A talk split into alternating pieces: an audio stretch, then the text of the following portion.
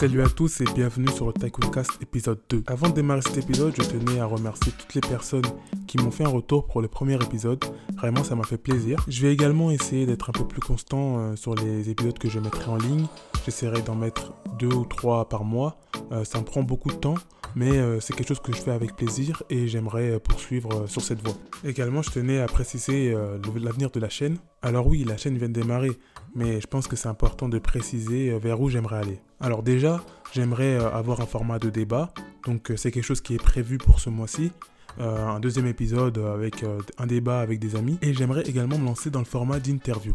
J'aimerais interviewer des entrepreneurs, des gens dans le système éducatif, mais aussi associatif, ou même dans le milieu musical. Et euh, j'espère pouvoir le faire cette année, dans les mois à venir. Euh, c'est quelque chose qui m'intéresse beaucoup et je pense qu'il euh, y a quelque chose à faire. Et j'aimerais vraiment m'améliorer dans, ce, dans cet exercice. Maintenant qu'on a parlé de tout ça, on va pouvoir entrer un peu plus dans l'épisode. Et aujourd'hui, on va parler donc de la série This Is Us et du personnage Randall Person. This Is Us, qui est diffusé pour la première fois en 2016 sur la chaîne NBC. L'un des acteurs principaux euh, qui joue le rôle de Randall, sur lequel on va se concentrer, qui s'appelle Sterling K. Brown, a reçu euh, plusieurs titres, plusieurs Emmy, dont celui du meilleur acteur. Donc This Is Us, qu'est-ce que c'est concrètement? Dans cette série, on suit la famille Pearson et plus principalement les trois enfants de la famille Pearson, donc Kate, Kevin et Randall. Kate et Kevin sont jumeaux et sont nés du même ventre. Ils sont nés de l'union de Jack et Rebecca Pearson. Ils devaient être des triplés, mais malheureusement l'un des enfants est mort lors de l'accouchement, ce qui a poussé Jack, le père des deux enfants, à adopter Randall Pearson. Randall Pearson, qui est un Afro-Américain, euh, donc qui a été adopté dès la naissance et qui est né le même jour que ses deux frères et sœurs Kevin et Kate. La série démarre lorsque Kate, Randall et Kevin ont 36 ans. Concernant Randall, euh, ben, il travaille dans ce qu'on pourrait considérer comme un fonds d'investissement. Il est marié à Bess Pearson et a deux enfants, Tess et Annie Pearson. Il faut préciser également que euh, Jack et Rebecca Pearson sont des Caucasiens, donc il a adopté par une famille de Caucasiens, tandis que lui est euh, afro-américain. C'est important pour la suite de l'histoire. Très jeune, on a détecté une forte intelligence chez lui, qui une intelligence au-dessus de la moyenne, ce qui lui a permis d'intégrer une école privée. De l'extérieur, on peut avoir l'impression qu'il mène une vie de rêve. Lui et sa femme gagnent bien leur vie, ils ont une très belle maison, une belle voiture et ont de beaux enfants. Le fait d'avoir été adopté à la naissance pour, entre guillemets, remplacer le troisième enfant qui est mort durant l'accouchement de Rebecca, va engendrer chez lui une peur du rejet de la part de ses parents adoptifs. Il a peur d'être rejeté, il a peur que ses parents se débarrassent de lui, ce qui va le à être parfait, à chercher la perfection. À travers des flashbacks, on voit Randall euh, enfant, Randall adolescent, mais également jeune adulte. Et à ce moment-là, dans ces trois phases de sa vie, on le voit chercher vraiment la perfection, que ce soit au niveau scolaire, mais également en tant que fils et en tant que personne. C'est quelqu'un qui va faire énormément pour les autres jusqu'à s'oublier. Et ça fait partie de sa personnalité. Hein. Randall est quelqu'un de foncièrement gentil. Et cette gentillesse, justement, c'est aussi sa faiblesse dans le sens où il va toujours vouloir faire plus pour les autres et s'oublier. Que ce soit, euh, comme je l'ai dit, au niveau de sa famille, donc en tant que personne, en tant que fils, en tant que frère, mais également au niveau de son travail, il va le donner énormément pour la boîte et s'oublier forcément. Lors de plusieurs épisodes, on assiste en fait à la montée en puissance du stress et de l'anxiété au sein de Randall. Lors de ces épisodes de force stress et d'anxiété, on remarque des tremblements, on voit qu'il ne dort plus et qu'il fait énormément de sport à outrance. Son père adoptif l'aidait à contrôler ce stress et cette anxiété à travers des exercices, que ce soit du sport ou bien de la méditation et l'aider euh, à ne pas craquer, même si on peut voir des épisodes durant son adolescence où il craque tout simplement. Dans la saison 1, Randall est à la recherche de son père. Dès le premier épisode, il reçoit un mail de la part d'un détective privé qu'il a engagé pour retrouver son père biologique. La première fois qu'il rencontre son père, donc William, euh, Randall a énormément de colère en lui et de rancœur. Il lui dit que c'est son fils biologique et il lui demande également de le laisser parler. Randall lui dit concrètement qu'il lui en veut, qu'il lui en veut de l'avoir abandonné, qu'il en veut de l'avoir abandonné dans une caserne de pompiers, mais que malgré tout, il a réussi à se construire une vie, une vie agréable où il a une femme exceptionnelle, des enfants, des beaux enfants, où il a réussi à s'acheter une maison énorme, une très belle maison et une très belle voiture. Il lui dit également, tu vois la voiture qui est garée là-bas? Eh bien je l'ai achetée, pas parce que j'en avais besoin, mais parce que j'en avais juste envie. En plus c'est une belle AMG Mercedes, j'avoue la voiture elle tue. Donc Randall, concrètement, c'est quelqu'un qui à ce moment-là pense avoir réussi sa vie, pense avoir trouvé le bonheur dans sa vie à travers son travail, qui lui permet de s'acheter vraiment euh, tout et n'importe quoi. Hein. Il y a un épisode où il s'achète un yacht et euh, avec euh, sa famille qu'il a réussi à construire voilà, il mène une très belle vie et il essaye de prouver à son père que malgré le fait qu'il l'a abandonné, eh ben, qu'il a réussi à réussir sa vie hein, sans l'aide de son père euh, biologique, sans William. Et c'est à ce moment-là où William l'invite à rentrer chez lui, il accepte directement. Et à ce moment-là, on se rend compte que la seule envie qu'a Randall, c'est de pouvoir parler à son père et surtout lui montrer sa famille, lui montrer la vie qu'il mène et aussi de l'héberger tout simplement, puisque son père à ce moment-là, son père biologique, vit dans un petit appartement, seul, euh, avec pas beaucoup d'argent, donc euh, la seule chose dont il a envie, c'est de pouvoir prendre soin de son père. Et dans le même épisode, on apprend qu'en fait son père est atteint d'un cancer et qu'il est en phase terminale. C'est cette nouvelle qui va être l'élément déclencheur et qui va progressivement créer ce stress et cette anxiété euh, qui va tout simplement le briser. Cette nouvelle va également l'impacter dans son travail. Son patron va le mettre en concurrence avec l'un des autres partenaires de ce fonds d'investissement. Donc il y a vraiment un cocktail qui fait qu'il est, voilà, il est au bord du, bord du gouffre. Hein. Euh, il fait beaucoup de sport, même trop de sport, il se surmène. Il essaye d'être parfait à la maison, d'être un bon papa, d'être un bon mari, d'être un bon fils auprès de sa, de sa mère adoptive, mais aussi de son père biologique. Euh, il essaye d'aider également son frère qui a des soucis vis-à-vis de son travail, euh, qui se cherche encore. Donc vraiment, il est complètement dépassé et il prend tout sur lui. Et, il y a un épisode où on assiste tout simplement vraiment à la crise de, Randall. Donc cet épisode fait suite à l'épisode où son père lui dit qu'il veut arrêter la, la chimio. Il veut complètement arrêter la chimio, il veut passer à autre chose. Et concrètement, il lui dit que j'ai envie de mourir, quoi. En tout cas, c'est comme ça que moi je l'ai compris, parce que forcément, il a arrêté la chimio. Juste après, il a, il a un rendez-vous avec une personne, justement, qui va s'occuper des obsèques, etc., etc. Donc, il prévoit déjà en avance, et c'est quelque chose qu'il n'arrive pas à accepter, puisque, comme je vous l'ai dit, il a 36 ans, et il a connu son père uniquement à 36 ans, et donc, du coup, il n'a pas pu euh, vraiment profiter de sa présence, profiter de ce qu'il, euh, de sa personne, et vraiment apprendre à le connaître. Donc, je crois que la première saison, elle se passe sur un an, si je dis pas de bêtises, ou en tout cas 10 mois, 10 mois, un an, et euh, du coup, il n'a pas pu vraiment connaître son père. Donc durant l'épisode où Randall va craquer, on le voit tout simplement aller de droite à gauche. Il est dans son travail, il a une réunion hyper importante avec un client hyper important, mais il perd ses moyens puisqu'il n'arrête pas de penser à son papa. Hein. En un moment, il reçoit donc un appel de l'infirmière qui s'occupe de son père et qui lui dit que son père euh, l'a enfermé à l'extérieur. Donc il est obligé d'aller, de retourner chez lui, d'ouvrir la, maison pour l'infirmière, mais également de convaincre son père pour que son père puisse se calmer et ensuite revenir au travail. Une fois qu'il revient au travail, il voit que ben, la réunion a démarré sans lui et son patron lui dit tout simplement écoute, euh, lui diviser ton portefeuille euh, en deux et c'est euh, Sanjay, donc le, nouveau partenaire, qui prendra l'autre partie à ta place. Donc concrètement, il est dépassé, il perd le contrôle, il n'a plus le contrôle sur son travail, il n'arrive plus à travailler et en plus il perd le contrôle sur son père parce que son père, il sait qu'il va partir finalement. juste avant, il a eu une réunion donc avec une personne s'occupant des obsèques, etc. Donc c'est une évidence que son papa va partir mais il n'arrive pas à l'accepter. Et ça le bloque dans son travail, ça le bloque, ça le tétanise, et euh, c'est à partir de ce moment-là qu'il va craquer. Le jour de sa crise, il doit assister à la pièce de théâtre de son frère, La pièce est prévue en début de soirée, toute sa famille sera présente. Mais au lieu de prioriser sa famille, il va prioriser son travail. Il va appeler son frère en lui disant Écoute, mec, je suis débordé, je vais pas pouvoir venir, je suis vraiment désolé. Dans cet épisode-là, dans sa voix, on sent vraiment qu'il est euh, au bord du gouffre, qu'il va craquer. Et son frère a un souvenir qui va lui revenir en tête. Son frère Kevin, à la base, c'est pas vraiment quelqu'un qui est assez empathique avec, euh, avec son frère Randall. Mais cette fois-ci, il décide d'agir correctement. Cette fois-ci, il décide d'agir comme son père aurait voulu qu'il agisse. Donc il part de sa, de sa pièce, il s'enfuit de sa pièce alors que sa pièce allait commencer, sa pièce de théâtre, et c'est lui l'acteur principal, et court vers son frère. Et on arrive à la scène où Randall craque. On voit Randall euh, par terre, qui pleure, qui tremble, qui... Voilà, tout ce stress, toute cette anxiété en fait remonte et il n'arrive tout simplement plus à, à, garder le contrôle. Juste avant, lorsqu'il appelle son frère et qu'il raccroche, on le voit devant son PC et il n'arrive tout simplement pas à travailler. En fait, il n'arrive plus à rien. Il a perdu le contrôle et voilà, c'est l'anxiété qui a pris le dessus. Et euh, pour faire une petite parenthèse, moi ça m'est déjà arrivé ce genre de situation là. Alors j'ai pas pleuré, hein. j'ai pas pleuré, j'ai pas craqué euh, à me mettre par terre et tout, mais j'ai eu des situations très stressantes et certains d'entre vous le savent. Euh, pour ceux avec qui j'ai pu travailler en audit, j'ai eu des situations où je n'arrivais plus à bosser parce que j'étais beaucoup trop anxieux. J'étais beaucoup, beaucoup trop anxieux. Je n'arrivais plus à bosser, je n'arrivais plus à rien faire. J'étais beaucoup trop stressé. Alors que parfois, c'est des situations où tu n'as pas à stresser, mais ma personnalité a fait que voilà, j'ai perdu tout simplement le contrôle.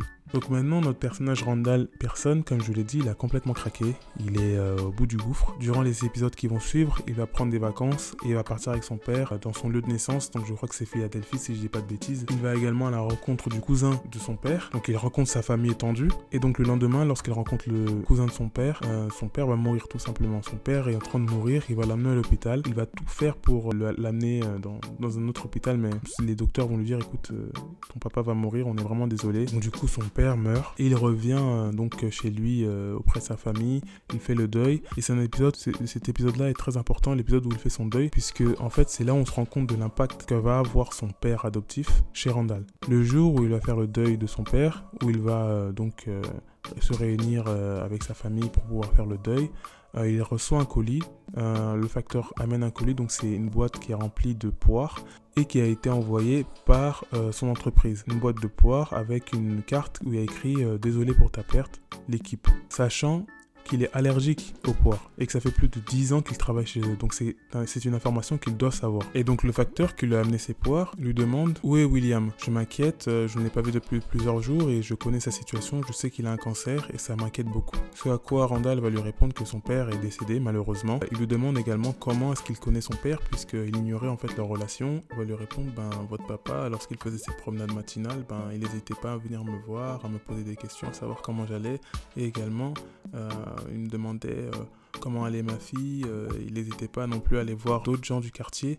Donc c'était quelqu'un qui vraiment profitait de l'instant présent, qui profitait des gens qui étaient autour de lui et qui était foncièrement bon et qui va toujours essayer de profiter donc de l'instant présent. Et pour lui, profiter de l'instant présent, c'est demander tout simplement comment va l'autre personne, la personne qui est en lui, demander des nouvelles, parler. Euh, voilà, ce qui importe le plus chez euh, William, c'est l'humain. Donc on revient à cette idée de, du premier épisode de profiter de l'instant présent. Et c'est important pour la suite. On va avancer un peu plus, on va aller en début de soirée. En début de soirée, il y a la, la pièce de théâtre de son frère, il y assiste. Et à la sortie de cette pièce de théâtre, il reçoit un SMS de la part de son travail qui a besoin de lui sur un dossier. Il va donc rejoindre son équipe et c'est à ce moment-là pour moi que Randall va vraiment devenir l'homme que son père adoptif et son père biologique souhaitent qu'il devienne. C'est à ce moment-là précis. Et euh, je dis ça, mais euh, ceux qui ont regardé et connaissent la saison, je pense que vous serez plus ou moins d'accord avec moi à ce moment-là. C'est-à-dire qu'il va tout simplement faire la remarque à son patron, à son équipe, que euh, ça fait plus de 10 ans qu'il travaille pour eux, que la seule chose qu'il lui envoie c'est une carte signée l'équipe alors que ça aurait pu être personnalisé. Il a quand même perdu son père, qu'il lui envoie une boîte remplie de poires alors qu'il en est allergique. Donc il leur dit tout simplement il y a quelque chose qui ne va pas et il démissionne. Il dit euh, je démissionne, j'arrête. Et c'est à ce moment-là où son patron, son ancien patron du coup, lui dit ben tu vas faire quoi maintenant? Puisque en fait Randall dans l'histoire, surtout dans cette boîte, c'était son top guy, il le disait. Il lui a ramené 80% de son euh, portefeuille client, euh, c'était le numéro 1 dans sa boîte. en moins de 10 ans, il est arrivé partenaire. Donc vraiment Randall un, un, génie dans cette boîte-là, c'est vraiment le top guy quoi. Mais lorsqu'on a vu un moment de faiblesse, c'est à ce moment-là où on on a essayé de l'écraser. Et donc à la question que son patron lui a posée donc qu'est-ce que tu vas faire maintenant Puisque toute sa vie,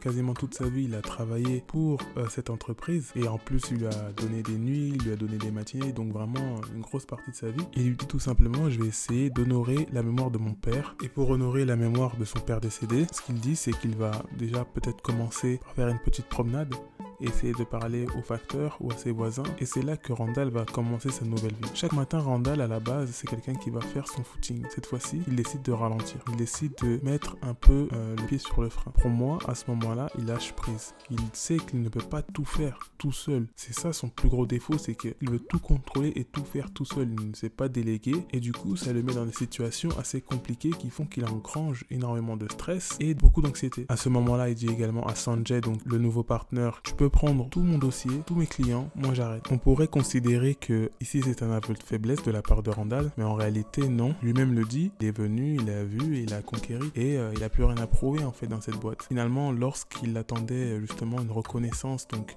au moment où son père est mort, quelque chose de, de la part de ses collègues, il n'a reçu qu'une boîte de poire à laquelle il est allergique et en plus une carte qui n'est même pas personnalisée de la part euh, de son équipe. Son patron ne lui a rien donné et en plus son patron lui envoie un message pour qu'il puisse revenir au bureau le jour du deuil de son père pour qu'il puisse venir l'aider sur un dossier. Moi je pense qu'à ce moment-là, Randall se dit tout simplement que la boîte pour laquelle il travaille est complètement aux antipodes de ce qu'il représente. C'est une boîte qui est aux antipodes de sa personnalité puisque c'est quelqu'un qui est gentil, quelqu'un qui est foncièrement bon, tandis que sa boîte, euh, voilà, c'est une boîte de requins où euh, au moment où on voit la moindre faiblesse, on essaye de te tuer. Et c'est tout simplement en contradiction avec sa personnalité. Et je pense également que c'est pour ça qu'il a ces épisodes d'anxiété, puisqu'il sait dans quel monde il évolue, il connaît sa personnalité, donc il y a constamment ce combat en fait en lui où il doit euh, prouver plus que les autres qu'il est le meilleur. Et en plus de ça, il doit surveiller ses arrières puisqu'à n'importe quel moment, on peut essayer de lui couper l'herbe sous le pied. Pour moi, à ce moment-là, Randall va commencer sa nouvelle vie. Il va chercher à savoir comment est-ce qu'il va mettre ses qualités d'être humain, donc sa bonté, sa gentillesse, mais également son intelligence, au service des autres. Je pense que c'est justement la volonté que lui a transmis son père adoptif, mais également son père biologique. On le voit dans les saisons suivantes que son père adoptif lui a transmis durant toute son éducation une certaine volonté il sait que Randall va devenir quelqu'un d'important pour les autres. Et son père biologique lui a montré comment faire, lui a montré la voie. Pour conclure, je pense qu'il y a énormément de messages qu'on a voulu nous faire passer.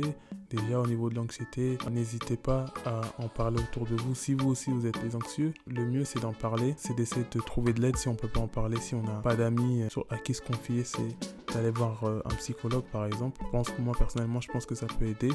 Euh, en tout cas, n'hésitez pas à en parler. Moi, ça m'a beaucoup aidé de pouvoir en parler euh, autour de moi. Également, l'autre message que j'ai retenu de cette saison, c'est notamment euh, celui de la relation entre William et Randall. C'est qu'en fait, vous savez, on a tendance à dire tout le temps on vit qu'une fois, on vit qu'une fois. Mais en fait, dans cette saison, ce qu'on essaie de nous dire, je pense, c'est que c'est le contraire. C'est qu'on meurt qu'une seule fois. Tandis que la vie, elle, elle continue. La vie, c'est maintenant, elle est présente et elle dépend des choix que tu vas faire. Randall, durant la saison en question, par exemple, lorsqu'on essaie de lui demander qu'est-ce que c'est que son métier, il est, incapable de pouvoir te dire concrètement, de manière simple, ce qu'est son métier. Finalement, il n'y a aucun sens à son métier, il ne trouve aucun sens à son métier. C'est un métier qui lui ramène du stress, c'est un métier qui lui ramène de l'anxiété. Ok, ça lui ramène énormément d'argent, mais concrètement, quel est son impact sur la vie des autres? Et du coup, en fait, Randall, c'est quelqu'un qui va chercher un métier ou euh, quelque chose, pas forcément un métier, quelque chose qui va lui permettre d'avoir un véritable impact dans la vie de quelqu'un ou de plusieurs personnes. Et ça, on le voit dans la saison 2. Enfin, pour conclure, j'aimerais vous lire euh, la conversation qu'a eu William avec Annie. Annie qui était la petite amie de Kevin à l'époque. Cette conversation se déroule durant Thanksgiving et Annie lui demande qu'est-ce que ça fait d'être mourant? Ce à quoi William lui répond, ça fait comme une sensation que des bribes magnifiques de la vie flottent autour de moi et que j'essaie de les attraper. Quand ma petite fille s'endort sur mes genoux, j'essaie de capturer la chaleur de son souffle sur ma poitrine. Ou bien, quand je fais rire mon fils, j'essaie de capturer le son du rire de sa voix, ce sorte de grondement venu de l'intérieur. Mais ces bribes se déplacent vite et je ne peux pas toutes les attraper. Je les sens glisser entre mes doigts et m'échapper. Et bientôt, là où il y avait le souffle de ma petite fille et le rire de mon fils, il ne restera plus rien. Je sais que vous avez l'impression d'avoir toute la vie devant vous, mais vous ne l'avez pas. Ne la prenez pas à la légère. Saisissez les moments de votre vie. Saisissez-les tant que vous êtes encore jeune et vive, car avant que vous ne le sachiez, vous serez vieille et lente et il ne restera plus rien à saisir. Alors quand un gentil garçon vous offre une part de tarte, dites-lui merci. Merci d'avoir écouté l'épisode jusqu'à la fin. C'est un épisode qui est beaucoup plus long euh, que celui que j'avais fait précédemment. Comme la dernière fois, n'hésitez pas à me faire des retours sur ce que je pourrais améliorer sur mon podcast pour les prochaines fois. Et surtout, n'hésitez pas à partager, je compte sur vous. Et encore merci.